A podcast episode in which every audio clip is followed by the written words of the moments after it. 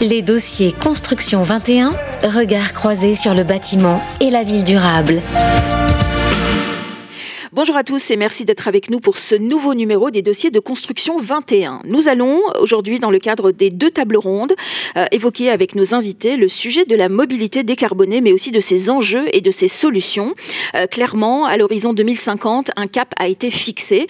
Euh, zéro émission nette de carbone pour la France. la mobilité urbaine est donc particulièrement concernée, tant ces circulations que la construction des véhicules et des infrastructures, qui contribuent aujourd'hui grandement aux consommations d'énergie et aux émissions de carbone. Euh, nous allons donc, euh, grâce à la participation et aux diverses expertises des invités du jour, euh, nourrir la réflexion sur les enjeux de la mobilité durable, les changements d'usage, mais aussi les solutions qui s'avéreront les plus adaptées à l'avenir, ainsi que les modes de financement. information importante avant de démarrer cette émission, ce dossier a été réalisé en collaboration avec le Lab Recherche Environnement de Vinci Paritech et le CEREMA. quatre experts ont participé à structurer, en tout cas, ce dossier et à assurer la rédaction en chef je vais euh, d'ailleurs les citer. Euh, Fabien Laurent, professeur à l'école des ponts et, recherche, et chercheur HDR au laboratoire Ville, Mobilité et Transport, dont il a été euh, cofondateur. il sera avec nous d'ailleurs tout à l'heure. Nicolas Coulombel, maître de conférence à l'école des ponts Paritech et chercheur au laboratoire Ville, Mobilité et Transport. Katia Renesson, qui sera avec nous également tout à l'heure, chargée de mission voirie pour une ville durable au CEREMA. Et enfin, Laurent Jardinier, chargé de mission recherche et approche nouvelle sur le champ mobilité et transport. Alors avant de démarrer euh, cette première euh, table ronde, euh, petite présentation justement de ce dossier mobilité qui est riche en enseignements et nous allons justement faire un point avec vous, Fabien Laurent. Bonjour Fabien Laurent. On vous entend pas, Fabien. Il faut, il faut déconnecter votre micro, s'il vous plaît. Bonjour, Fabien. Pardon. Très Bonjour. bien. Bonjour. Alors donc je rappelle que vous êtes professeur à l'école des ponts euh, Paris-Tech et chercheur HDR au laboratoire Ville Mobilité et Transport. Euh, donc vous êtes le cofondateur. Est-ce que vous pouvez euh, dans un premier temps nous présenter le lab recherche environnement Vinci Paris-Tech et, et, surtout les grandes orientations de ce dossier? Oui, volontiers. Alors je préciserai tout d'abord que j'ai effectivement cofondé le laboratoire Ville Mobilité et Transport qui est commun entre l'école des ponts Paritech et puis l'université Gustave Eiffel. Mais j'ai rejoint depuis le début de cette année le Centre international de recherche sur l'économie et le développement, le CIRED, auquel l'école des ponts participe également et qui est justement centré sur des enjeux de, euh, environnementaux pour le très long terme. Je dirais donc ce passage de la mobilité à la durabilité situe bien mes intérêts de recherche. Alors, euh, le Lab Recherche Environnement, qu'est-ce que c'est? C'est effectivement un partenariat entre le groupe Vinci, que je n'ai pas besoin de présenter, oui. euh, et puis euh, trois écoles de Paris-Tech, l'école des mines. Ah, on a perdu, on a perdu Fabien Laurent. C'est pas grave, on, récupérera Fabien Laurent tout à l'heure. On va passer à vous, Katia Renesson, euh, chargée de mission voirie pour une ville durable au CEREMA. Vous nous présentez le CEREMA dans un premier temps, s'il vous plaît, Katia? Oui, bonjour. Eh bien, le CEREMA, c'est le, centre d'études et d'expertise sur les, risques, l'environnement, la mobilité et l'aménagement. C'est un établissement public qui, apporte un, appui scientifique et technique pour, pour élaborer, mettre en œuvre, évaluer sur les territoires les politiques publiques de l'aménagement et du développement durable. C'est un établissement public qui travaille pour l'État, pour les collectivités territoriales, donc de plus en plus d'ailleurs, pour euh, les entreprises, avec comme fil conducteur euh, la transition écologique et l'adaptation au changement climatique. Très bien. Alors, vous avez fait un choix de maître hein, pour, euh, pour gérer ces dossiers. comment vous avez fait pour retenir justement les, candidats, voire les experts qui ont participé ces, à ce dossier?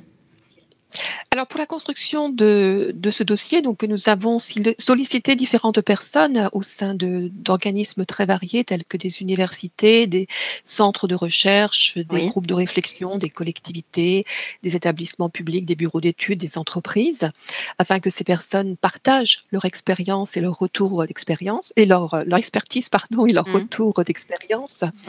Au total, donc nous avons euh, rassemblé 32 articles et, et aujourd'hui nous avons avons sélectionné cinq contributions, donc cinq intervenants que nous avons répartis en, deux tables rondes. Mmh. Euh, une première table ronde qui est introductive et générale et qui porte sur euh, les enjeux et les principaux leviers pour décarboner les mobilités. Oui. Et une deuxième table ronde qui cette fois-ci est plutôt axée sur les solutions en matière de partage de la voirie. Et nous avons choisi de, mettre à l'honneur d'une part les solutions qui favorisent la pratique de la marche et du vélo, qui sont des, modes de déplacement extrêmement sobres en, carbone, qui sont des modes de déplacement de proximité, mais pas uniquement, hein, puisque, comme ce sera dit tout à l'heure, le vélo est aussi une solution très efficace de déplacement dans, les zones de moyenne densité et mm-hmm. aussi les zones peu denses. Et puis donc par ailleurs, nous avons euh, souhaité également parler des solutions qui appellent des modes de déplacement plus vertueux en périphérie des grandes agglomérations, avec une intervention qui, est prévue sur la création de voies de, circulation réservées sur autoroute ou voies express, euh, réservées pour les besoins des transports collectifs, du covoiturage ou, ou, des véhicules à très faible émission. Donc voilà un petit peu la structure des deux tables rondes. Parfait. Euh, donc euh, des, intervenants avec lesquels on va faire connaissance dans quelques instants. Mais Fabien, Laurent vous a perdu tout à l'heure. vous voulez reprendre vos propos? Allez-y, je vous en prie. Oui. Donc j'étais en train de situer le laboratoire recherche environnement, partenariat de Vinci et de ParisTech. Oui. Donc nous sommes trois écoles de ParisTech, trois écoles d'ingénieurs de ParisTech à contribuer à ce lab recherche environnement qui traite euh, de bâtiments, d'énergétique, euh, d'analyse de cycle de vie. Euh, AgroParisTech aussi, qui va traiter de la nature, de la biodiversité, de l'agriculture en ville. Mm-hmm. Et puis l'école des ponts, elle, s'intéresse à la mobilité, à l'aménagement et à l'urbanisme. Alors pourquoi ces trois écoles en partenariat avec Vinci? Le lab recherche environnement, c'est appelé aussi chaire éco-conception des ensembles bâtis et des infrastructures. Ces choses-là, que ce soit des bâtiments ce sont des équipements en fait de nos sociétés pour euh, sa vie quotidienne, euh, des équipements qui sont investis pour le très long terme, au même titre que les routes, que les chemins de fer, au même titre finalement que les matériels roulants qui ont une très longue durée de vie, hein, hmm. tels que des trains ou des autobus. Donc tout cela, ça, s'organise. Et puis, euh, comme on les utilise dans notre vie quotidienne, il faut faire attention à quelles sont leurs performances pour l'environnement et en particulier leur impact sur le climat. Voilà les choses que nous traitons dans le lab recherche environnement. Et donc, nous avons été ravis de pouvoir contribuer à l'animation de ce dossier. Très bien. Euh, Fabien Laurent, vous allez rester avec nous puisque vous participez à la première euh, table ronde. Euh, et je vais également proposer à Katia, hein, sauf si elle a quelque chose à rajouter, de rester avec nous également. Katia, vous voulez rajouter autre chose? Non, c'est bon pour l'instant. Très bien, parfait. Eh bien, écoutez, je vous propose donc de démarrer euh, cette première euh, table ronde euh, sur décarboner nos mobilités, enjeux et principaux leviers. Les dossiers Construction 21, première table ronde. Alors, on va continuer avec vous, Fabien Laurent, et on va surtout évoquer l'article que vous avez coécrit hein, avec les rédacteurs en, chef du dossier, hein, je crois. Hein. vous confirmez? Très bien. Alors donc c'est un article euh, qui aborde les principaux enjeux de la mobilité décarbonée au regard de l'actualité euh, et les clés pour relever euh, le défi. Je, vous laisse la parole. Oui, alors déjà peut-être partir du constat que la mobilité c'est l'affaire de tous. On est tous utilisateurs soi-même au, titre personnel comme voyageurs, mais aussi quand depuis chez nous on se fait livrer. ou, quand après on achète des produits dans des magasins. Donc, euh, nous sommes tous utilisateurs, c'est notre affaire à nous, et euh, nous sommes relativement bien dotés hein, dans notre pays, en France, dans nos différents territoires. C'est pas forcément aussi bien développé partout, mais nous avons quand même des solutions de transport euh, performantes, mmh. efficaces, efficaces pour les usagers, et donc qu'il s'agit de rendre compatibles avec les enjeux environnementaux de la planète. Oui. De la planète. Donc cette conscience qu'il faut adapter nos systèmes de manière à rentrer dans une espèce de budget d'émissions carbone pour la France, compte tenu euh, de, ce qui se passe sur l'ensemble de la planète, cette conscience se diffuse de plus en plus. Euh, ce qui fait que beaucoup de personnes ont envie de contribuer à relever ce défi. On l'a vu récemment avec la Convention citoyenne sur le climat. Tout à fait. Il y a une large part, une large part des, des dispositions, des, recommandations en fait de cette commission qui concerne la mobilité, on sent bien qu'il y a là quelque chose à réorganiser, à faire évoluer. Alors ça se retrouve dans notre dossier, dans la partie finale, qui traite de comment, comment se concerter, comment réfléchir ensemble, comment préparer ensemble l'adaptation de notre système de mobilité. Alors on situe ça dans le temps en pensant au très long terme. Effectivement, on est en train de dire euh, engagement à l'horizon 2050, euh, net de carbone. Oui. Mais ça commence maintenant, et même ça, ça a déjà commencé. Il y a, il y a vraiment cette question d'échelle temporelle qui est, qui est importante et, et, et de, de rentrer dans l'action, d'adapter progressivement nos systèmes. Donc ça, on en parlera en particulier avec la table ronde relative au partage de la rue, l'espace de circulation et de stationnement. C'est vraiment tout à fait important de redonner, euh, de donner aux différents modes des bonnes conditions de circulation, de, de mesurer un peu la place euh, de chaque mode, de revenir en arrière par rapport à ce que la génération précédente a fait a fait, à savoir donner énormément de place à l'automobile sans forcément se rendre compte que ça n'allait pas être soutenable. Évidemment, qu'on allait arriver à saturation, euh, hein. ça c'est sûr. La saturation, et, et, vous savez, alors, la perception des enjeux, elle évolue progressivement. Tout à fait. Il y a dix ans, on parlait pas tant que ça de climat. Il y a mm. dix ans, bon, il y a dix ans, on commençait à en parler quand même déjà pas mal. Il y a, il y a 20 ans, ce qui nous préoccupait beaucoup, c'était le renchérissement du pétrole. Oui. C'était euh, cette, euh, cette impression que les gisements allaient s'épuiser, euh, qu'on n'en aurait pas assez pour tout le monde.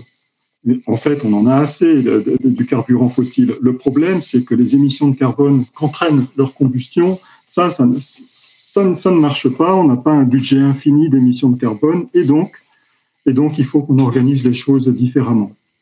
Alors, dans le dossier, de quoi on parle? Donc, on parle, alors, il y a donc cette réflexion sur euh, quelle place faire aux différents modes dans l'espace public, des voies de covoiturage, par exemple, des pistes cyclables, bien sûr, comment donner aux différents, aux différents modes des, bonnes conditions de circulation. Mhm. J'insiste sur le fait que, que, les conditions de circulation qu'on a fait à l'automobile sont, sont quand même remarquablement bonnes. Quand on est pris dans des embouteillages, on teste on, est tous comme ça, bien sûr, n'empêche. N'empêche, on est dans sa voiture, on est assis confortablement, en sécurité, protégé de la pluie. On, a quand même des, conditions euh, sacrément confortables. Oui. Et en plus, mine de rien, on n'a pas besoin de naviguer entre d'autres véhicules comme sont souvent obligés de le faire les vélos. Et les scooters. les piétons qui ont souvent leur trottoir encombré. Oui, tout à fait, les scooters. oui. Donc, euh, on, fait quand même des belles mm. conditions encore à l'automobile et on voudrait donner aux autres modes de transport la possibilité, comme ça, d'avoir des trajectoires. En fait, une place à part entière. Hein. Suffisamment. Euh, Très bien. voilà, exactement. Très bien. Euh, donc ça, ça se, dira. Et puis euh, sinon, on a des solutions technologiques, effectivement, dont on pourra parler. Alors pour compléter vos propos, Fabien Laurent, on va accueillir Aurélien Bigot. Bonjour Aurélien. Bonjour. Vous allez bien? Très bien, merci. Merci d'être avec nous. Vous êtes chercheur associé euh, à la chaire énergie et prospérité. Euh, alors clairement, la, France s'est fixée pour objectif d'atteindre la neutralité carbone et une décarbonisation, une décarbonation, pardon, quasiment, c'est comme ça qu'on dit, hein, c'est ça, euh, Aurélien? Décarbonation, décarbonation quasiment complète du secteur des transports à l'horizon 2050. Et, et, justement, vous avez évoqué dans l'article sur lequel vous êtes intervenu les cinq leviers à mobiliser pour réussir la décarbonation des transports. Alors, vous pouvez nous, nous dire quels sont ces cinq leviers pour commencer alors, en effet, l'objectif de la stratégie nationale bas carbone française, c'est donc d'atteindre la neutralité carbone sur l'ensemble de l'économie. Et pour les transports, c'est une décarbonation quasiment complète. C'est-à-dire qu'il ne reste quasiment plus du tout de pétrole dans les transports en 2050. Il en reste seulement un peu dans le, dans le maritime et dans le transport aérien, mais sinon tous les transports terrestres sont complètement décarbonés, donc plus une seule goutte de pétrole dans les voitures, les camions, les trains, etc. Oui. Euh, et pour atteindre cet objectif euh, très ambitieux, puisqu'il nous reste un peu moins de 30 ans désormais, euh, la stratégie nationale bas carbone, la SNBC comme on l'appelle en sigle, s'est fixé cinq leviers pour réduire du coup ces émissions de CO2 et réduire cette dépendance au pétrole qui représente encore voilà, plus de 90% des consommations d'énergie des transports aujourd'hui. Et du coup, ces cinq leviers, donc le premier d'entre eux, c'est la demande de transport, la modération de la demande de transport. la demande, c'est un peu le volume de kilomètres parcourus, par exemple, que font que font les voyageurs. Et cette demande, par le passé, sur les dernières années, les dernières décennies, ça a été le principal facteur qui a expliqué l'évolution des émissions de, CO2 au cours du temps. Donc d'une année sur l'autre, finalement, le, le fait que euh, les émissions euh, augmentent ou pas, c'est souvent le fait que les, usagers ont fait plus ou moins de kilomètres en fonction du prix du pétrole, de la vitesse des mobilités ou de, de l'évolution du PIB.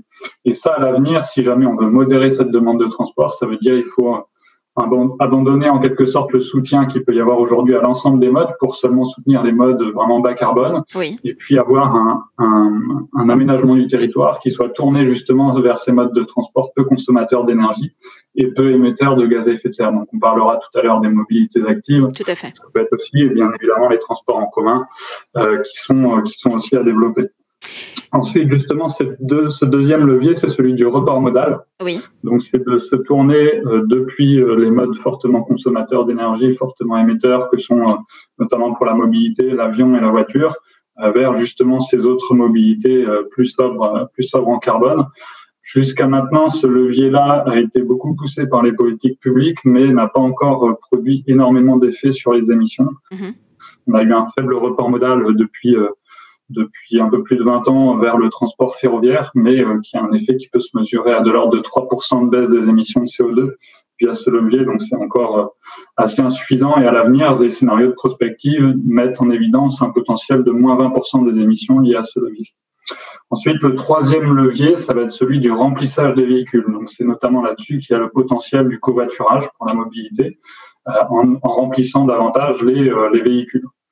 Ensuite, le quatrième levier, ça va être celui de l'efficacité énergétique de ces véhicules. Oui, évidemment. Faire en sorte mm. consomment moins d'énergie. Donc, à la fois, il y a des leviers euh, technologiques, donc par exemple des, des progrès euh, euh techniques sur les moteurs. Ça peut être via l'électrification des véhicules.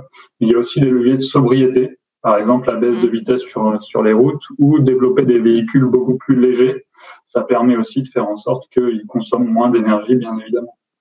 Et puis enfin, le tout dernier levier, ça va être le levier de décarbonation de l'énergie. Donc c'est justement de, de passer d'énergie carbonée telle que le pétrole qu'on utilise énormément aujourd'hui mmh. vers des énergies décarbonées. Donc là, c'est euh, développer notamment la mobilité électrique.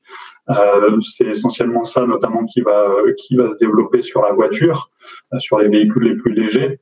Et après, pour les autres types de véhicules ou pour les autres modes de transport, ça peut être éventuellement aussi les les biocarburants, le biogaz ou encore l'hydrogène, à condition bien sûr que toutes ces énergies-là soient produites de manière durable. Oui, alors pour l'instant, c'est un, levier en tout cas qui a, qui a peu évolué euh, et c'est un grand défi euh, à l'avenir bien mm. sûr de, alors justement, euh, Aurélien, il faudra aussi convaincre de nombreux acteurs hein, pour qu'ils se mettent tous ensemble à travailler hein, pour atteindre ces objectifs. On est bien d'accord. Est-ce que vous pensez que tous les acteurs concernés justement par ces questions-là pourront se mettre d'accord pour un objectif atteint en tout cas en 2050 c'est le, le, grand défi, en effet, de, eh de, coordonner tout ça et de passer à l'échelle suffisamment rapidement. En tout cas, il y a vraiment une, une, réelle rupture qui est prévue dans la stratégie nationale bas carbone en termes d'émissions. Il faudra vraiment combiner les cinq leviers et que l'ensemble des acteurs eh concernés, en effet, euh, agissent de concert pour, euh, pour réussir la rupture qui est prévue dans la stratégie. Ouais, il sera là le, le, grand défi en tout cas. Fabien Laurent, est-ce que vous souhaitez rajouter euh, quelque chose avant de conclure cette première table ronde?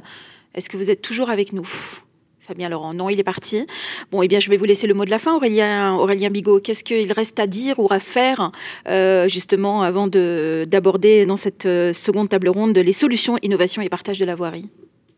Je pense qu'en tout cas, aujourd'hui, il y a deux grands leviers. Si on, si on essaie de regrouper certains des leviers que j'ai évoqués, il y a à la fois les leviers technologiques qui sont euh, aujourd'hui déjà beaucoup portés à la fois par les politiques publiques et les acteurs, euh, les acteurs privés.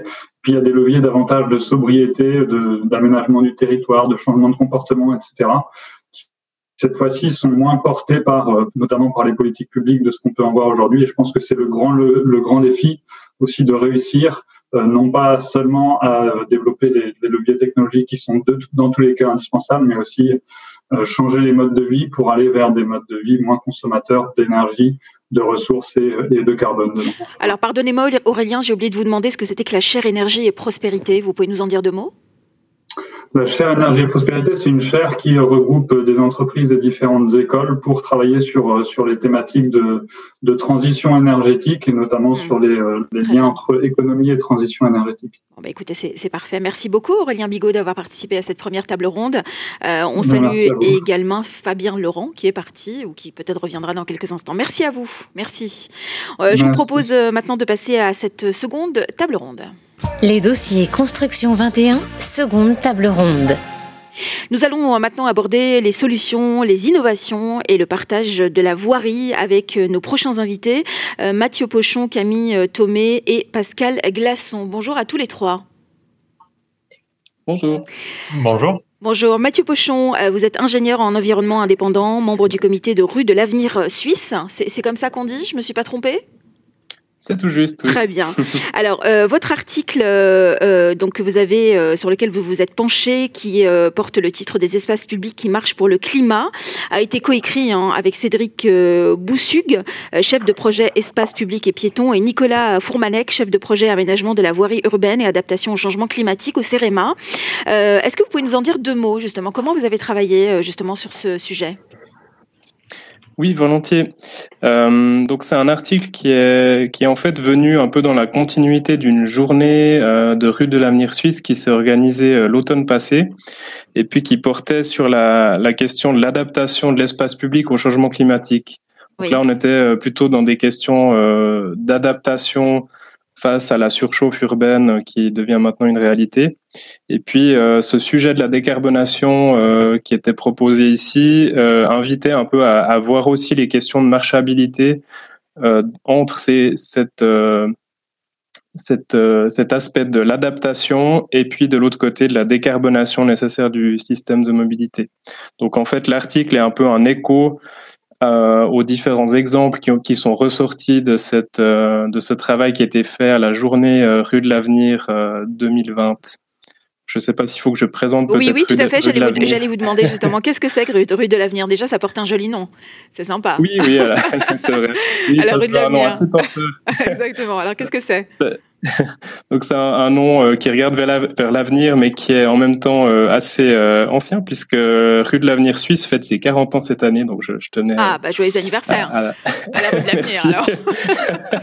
Alors j'étais pas là quand ça a démarré, mais donc Rue de l'Avenir Suisse, qui est une sœur française, Rue de l'Avenir France, sont deux associations qui ont pour but qui, ont un rôle de plateforme sur les questions d'urbanisme de, proximité et qui visent à promouvoir la rue et l'espace public comme un espace de vie, pour, euh, pour faire court. Et donc, euh, essaye euh, par des journées d'études, par la publication de, de bulletins, de, de, promouvoir différents exemples dans ce sens-là. Euh, donc voilà. Donc le, le, but, c'est que, que la proximité soit le seul scénario qui permette d'atteindre l'objectif national. Hein. on, on est d'accord en gros alors justement, le, le, dans l'article qu'on a qu'on a coécrit, euh, on a un peu replacé justement la marche euh, dans, euh, dans dans une vision un peu systémique des questions de décarbonation, dans l'idée où la, la, marche en fait en soi n'est pas du tout émettrice de CO2 ou alors juste par la, la respiration de l'humain. alors si en plus vous allez nous empêcher de respirer maintenant, ça va être compliqué. Hein Très bien. Donc il y a, y a, une sorte d'évidence comme ça que la marche est, est un, un, moyen de transport euh, complètement neutre. Euh, par contre, elle est euh, complètement aussi, enfin, ou, euh, très largement absente des politiques publiques dans, dans ce sens-là. Ça, c'est un peu les, des constats qui sont faits. Et puis, euh, pourtant, justement, l'étude qui était remise en avant et qui date de 2015 euh, une étude euh, commanditée par la SNCF qui euh, qui met en avant, enfin qui compare trois scénarios d'évolution de la mobilité à l'horizon 2050 en France, oui. et puis qui concluait que le seul scénario qui permettait de, de respecter les objectifs de, de, la stratégie bas carbone était celui de la proximobilité qui, bah, en fait, c'est un petit peu comme l'expliquait Aurélien Bigot, cumule à la fois euh, un report modal, une altermobilité, à un, un, un, un, effort assez euh, conséquent en termes d'aménagement du territoire pour aide d'évolution des modes de vie pour aller vers mmh. plus de proximité en fait. Donc ça, c'était euh, important pour nous aussi de le, remettre en avant parce que la marche là-dedans, elle a, elle a un fort rôle à jouer. Alors j'ai bien compris le message, Mathieu Pochon, mais, mais comment est-ce qu'on pourrait euh, justement, dans le cadre de votre réflexion, euh, améliorer le confort justement des piétons pour que ce soit plus simple Parce que c'est pas toujours simple de prendre certaines aires ou certaines, certains, voilà, certaines routes à pied. comment est-ce qu'on est comment est-ce qu'on pourrait améliorer tout ça en fait? Alors, je pense que là, euh, bon, dans l'article, on a essayé de, de, de montrer un peu. Euh, bon, à la fois, il y, a, il y, a, toute une série de recettes qui sont maintenant quand même assez bien documentées, notamment par le CRMA. Il y a des fiches sur la, la promotion de la marche euh, à l'échelle des communes. Je pense que là, les, les collectivités locales ont un, un, très grand rôle à jouer. Oui. Euh, après, bien sûr, la, la question de, de l'aménagement du territoire a aussi un fort impact sur les, sur cette euh, promotion de la marche puisque l'organisation des territoires euh, va, va, aussi impacter euh, les, les, déplacements. Euh, après, dans, dans les, les, solutions, bah, finalement, ça, ça, ça, se combine un peu avec ce, ces questions à la fois de qu'on connaît déjà de sécurité, de confort, aussi peut-être d'orientation. D'accessibilité, oui, effectivement, des trottoirs. Et. Oui, très bien. Disons que dans l'article, on a surtout voulu mettre en évidence les questions qui sont un peu mises en danger par l'adaptation au changement climatique. Enfin, disons si elle n'est pas faite. Oui. Euh, sur les questions de confort climatique, donc avec là euh, euh, amener des ombrages, amener des, mm. des, des, lieux de repos, et puis euh, ben, bien sûr la végétalisation de l'espace rue va aussi jouer un, un rôle important dans ce sens-là. Très bien, très bien. Euh, Mathieu, vous, vous restez avec nous, hein, vous pourrez euh, intervenir oui. hein, si vous le souhaitez. Euh, alors, euh, une fois maintenant qu'on a parlé des, des euh, de, de, la marche à pied, on va parler du vélo avec Camille Thomé. Bonjour Camille. Merci d'être avec nous. Vous êtes directrice de Vélo et Territoire. Euh, alors justement, vous, euh, vous n'avez pas rédigé l'article, mais vous représentez euh, l'article puisqu'il a été rédigé par Stéphanie Mangin, chef de projet observation du vélo chez Vélo et Territoire. Merci d'être là et de la représenter. Alors justement, avec la crise Covid-19, l'utilisation du vélo a considérablement augmenté et clairement, on a tous remarqué le phénomène. sur quel type de réflexion votre article s'est appuyé? Alors notre article s'est appuyé, euh, alors pas, pas, tant sur une réflexion par, que par de l'opéra, de de l'observation tout à fait quantifiable et, et technologique pour le coup, euh, par un outil qu'on appelle la plateforme nationale des fréquentations, qui oui. est monitorée par Vélo et Territoire, euh, mais qui agrège des données enregistrées par des compteurs disposés partout en France, euh, par toutes sortes de collectivités en milieu urbain, périurbain ou rural, euh, qui agrègent des données de compteurs euh, vélo. on, on, on s'attache à compter euh, le nombre de passages vélo ah oui. enregistrés sur ces boucles, euh, ces boucles ZELT, comme on dit dans le jargon, oui. et qui nous ont raconté pas mal de choses l'année dernière. Alors, à la, à la, avec le phénomène Covid, on a voulu euh, pouvoir, on a voulu euh, démontrer ce qui se passait avant-après confinement. Donc au départ, on a sorti des bulletins euh, vélo et déconfinement pour voir euh, si euh, le confinement et, et, et l'ouverture progressive euh, des foyers et, et, de la mobilité euh, donnaient deux trois choses sur le vélo. Et force est de constater que oui, en 2020, euh, hors période de confinement, le, le, vélo en France a connu un boom École, de, 20, de 27 Oui, ah oui. c'est tout à fait tout à fait important. On n'a jamais vu ça. C'est vrai qu'on a remarqué aussi, moi qui habite Paris, les fréquentations cyclables ont explosé. Alors je crois que c'est plutôt une observation nationale. Hein. On est d'accord. Hein alors nous, c'est évidemment oui. une observation nationale. Bien oui, sûr. oui, tout à fait. Euh, mais je, là où je vous donne raison, c'est que ce, cette observation de boom de nombre de passages vélos enregistrés est particulièrement sensible en milieu urbain oui, pour sûr. des raisons que l'on imagine évidemment. Euh, tout d'abord, en milieu parisien, c'est particulièrement sensible avec le report de beaucoup d'utilisateurs des transports publics, notamment le métro, vers des mobilités plutôt de surface. Alors il y a eu probablement beaucoup de reports modèles sur la marche à pied, hein, ça, euh, ça je pense aussi. Comme le disait justement euh, le, notre voilà, Mathieu Cochon. Ouais. Mmh. Oui, tout à fait. Et puis sur, euh, sur le vélo, on a fait une petite campagne, le vélo, mon, mon geste barrière. c'est vrai qu'à pied ou ouais. à vélo, non, mais on a la bonne distance, on est en plein air. Et petit, la petite cerise du, sur le gâteau du, du, de l'utilisation du vélo, c'est qu'en plus, on n'est pas obligé de porter et le oui, masque. Comme qui, sur le scooter. Par les temps qui courent est particulièrement agréable. Tout à fait. Bon, c'est Blague à part, euh, blague à part sur ces questions-là, on parlait de trajectoire, euh, neutralité carbone. Oui 2050, euh, ce type d'augmentation des fréquentations France entière, ou que ce soit euh, ville après ville, c'est ce type d'augmentation dont nous avons besoin mmh. chaque année et non pas juste en période Covid, euh, pour essayer, et, pour espérer atteindre ces objectifs. Donc on est, la marche, elle est quand même assez haute, et pour avec tous les leviers qui sont à notre disposition et, et énoncés plus tôt, il va vraiment falloir faire beaucoup pour aménager mmh. le territoire, la ville euh, et la vie euh, autour des mobilités actives. Donc clairement, le, vélo euh, s'oppose clairement en réponse hein, favorable aux besoins d'une mobilité du quotidien plus résiliente et décarbonée. Hein. C'est ce que vous êtes en train de nous dire en gros. Ah oui, oui, alors peut-être qu'on mange un peu plus que les piétons et à ce titre-là, à ce titre-là, peut-être. Déjà, certains d'entre vous ne respectent pas. Déjà, certains d'entre vous ne respectent pas les feux rouges. Alors ça, ah oui, mais ça n'est pas, plus de carbone. c'est vrai. Pour autant. Non, mais euh, blague à part, c'est vrai que la ville euh, et la vie et, le territoire mm. actuellement euh, n'est pas construit et adapté pour les mobilités actives de manière générale. C'est mieux que ce que ça n'était pas avant. on a fait des progrès, mais, mais, mais, la route est encore longue et très clairement, si le système dans lequel nous sommes en France avec des réseaux des réseaux de routes incroyablement euh, euh denses, maillés mmh. et structurés pour la voiture, on est encore loin du compte, euh, que ce soit pour la marche ou pour le vélo. Et là-dessus, c'est là-dessus que l'action publique, l'action des acteurs publics et les collectivités du réseau vélo et territoire doivent se porter. Mmh. Très bien. Alors, avant de donner la parole à Pascal Glasson, vous nous faites une petite présentation de Vélo et Territoire. Euh, bon, on a compris que vous comptiez le nombre de, vélos, hein, mais à part, ça, vous faites autre chose quand même. Oui, alors entre, entre autres petites choses, on compte les vélos, mais, pas que France entière. Non, on compte les vélos euh, dans le cadre d'un partenariat avec euh, le ministère de la Transition écologique, hein, à qui on fournit ces chiffres en lien avec les collectivités hein, qui déposent ces fameux compteurs. Et ces collectivités sont en fait les, les adhérents mmh. de notre réseau. On fédère au sein de Vélo et Territoire 11 régions, 66 départements conseils départementaux, et une grosse cinquantaine de, euh, alors deux PCI comme on dit dans le jargon, ça va du parc naturel régional du Haut-Languedoc en passant mmh. par la métropole du Grand Lyon ou de Nantes euh, ou, de l'île métropole européenne.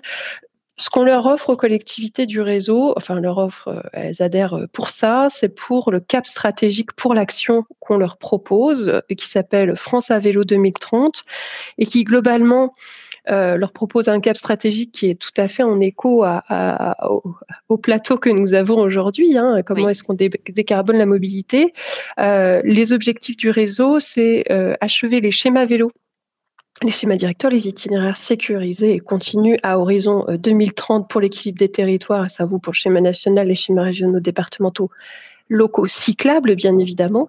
Ça entend, euh, ce cap stratégique, faire du vélo euh, un outil de mobilité à part entière et pas un outil de mobilité, mais après la voiture, s'il vous plaît. Hein, voilà, il y a un gros potentiel de report modal là-dessus. Faire de la France aussi une grande nation cyclable, on est clairement encore un pays en développement, la France. Ah oui, le mot, le, mot, est fort. Hein. Très bien. Oui, oui, mais on va, on va pas avoir peur de le dire. Le plan vélo euh, euh, ambitionne 9% de part modal vélo à raison 2024. Mm. Euh, l'année des JO, on en est à, péniblement 3% aujourd'hui, donc c'est énorme comme bon. et la stratégie nationale bas carbone ambitionne 12% à raison 2030. Là encore, il va falloir se remonter euh, les, manches, euh, et dans les et dans les grandes largeurs. Donc voilà les collectivités, ce vers quoi elles sont tournées. Très bien. Camille Thomier, vous restez avec nous. Hein, si vous souhaitez intervenir, n'hésitez pas. Euh, on va dire bonjour à Pascal Glasson. Bonjour Pascal. Bonjour. Vous allez bien? Très bien, merci. Bon, alors vous êtes directeur de projet gestion des voiries et régulation des trafics pour le CEREMA. un petit mot sur le CEREMA avant de justement d'aborder le sujet avec vous? Oui, alors le CEREMA, Centre d'études et d'expertise sur les risques, l'environnement, la mobilité et l'aménagement, euh, c'est un établissement public administratif sous double tutelle, euh, ministère de la Transition écologique et ministère de la Cohésion des territoires et des relations avec les collectivités territoriales. Et son objectif est d'apporter son expertise euh, technique et scientifique auprès des services de l'État, des collectivités et des entreprises dans de, dans de nombreux domaines, dont, dont la mobilité. Très bien. L'article que nous allons euh, aborder euh, avec vous euh, a pour titre Les voies réservées, un outil au service de l'optimisation de l'usage des infrastructures routières.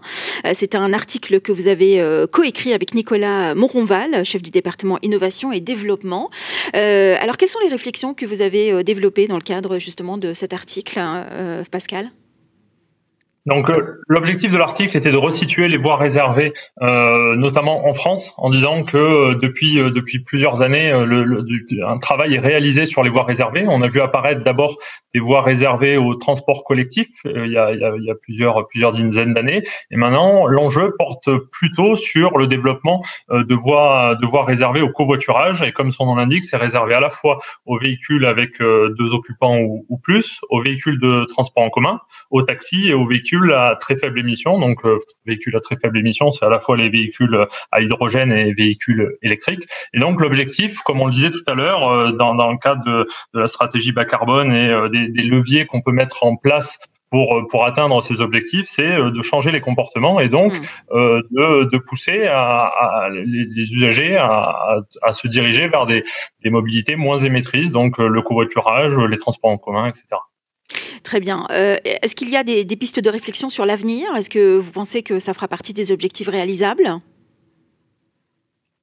Alors, bien sûr. Euh, alors, pour l'instant, les, voies réservées au covoiturage, ça, reste pour l'instant assez assez anecdotique, hein, eh oui, en, termes de, projets réalisés. On a eu euh, en France euh, deux essais précurseurs en 2017 dans la commune de Mérignac et en 2018 à la douane de Tonex-Valar.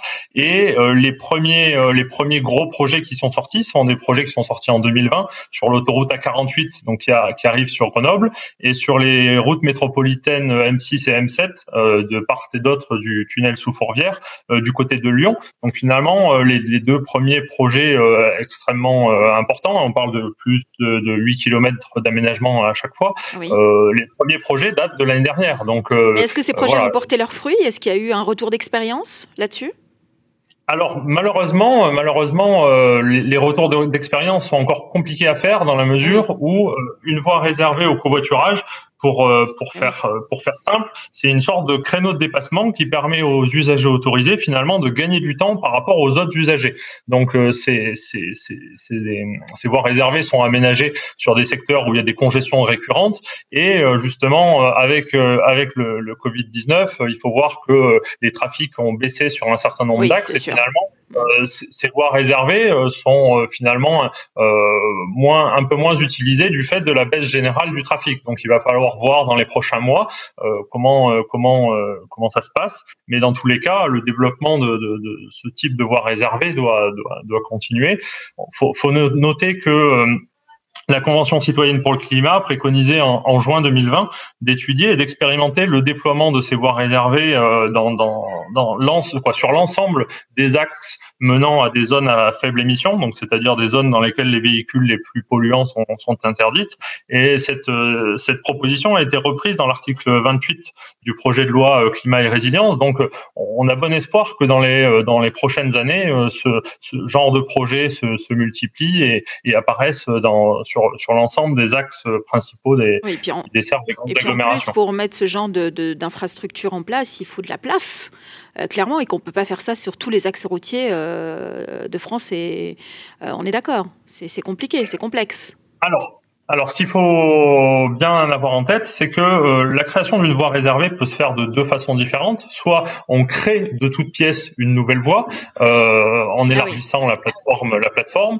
Euh, le, la solution retenue en France sur les différents projets qui ont été mis en service, c'est plutôt d'utiliser la voie de gauche comme voie de covoiturage à certaines heures. Donc, c'est-à-dire, on met de la signalisation dynamique, on met un, un losange au-dessus de la voie et de manière dynamique, cette voie est réservée aux périodes de pointe, donc les, hmm. périodes où on a de la congestion sur ces, axes, on réserve cette voie au covoiturage. Donc finalement, euh, euh, c'est La création d'une voie réservée euh, nécessite uniquement entre guillemets de poser des, soit des équipements dynamiques si elle est dynamique, soit des panneaux en disant de telle heure à telle heure cette voie est réservée au covoiturage. D'accord, très bien.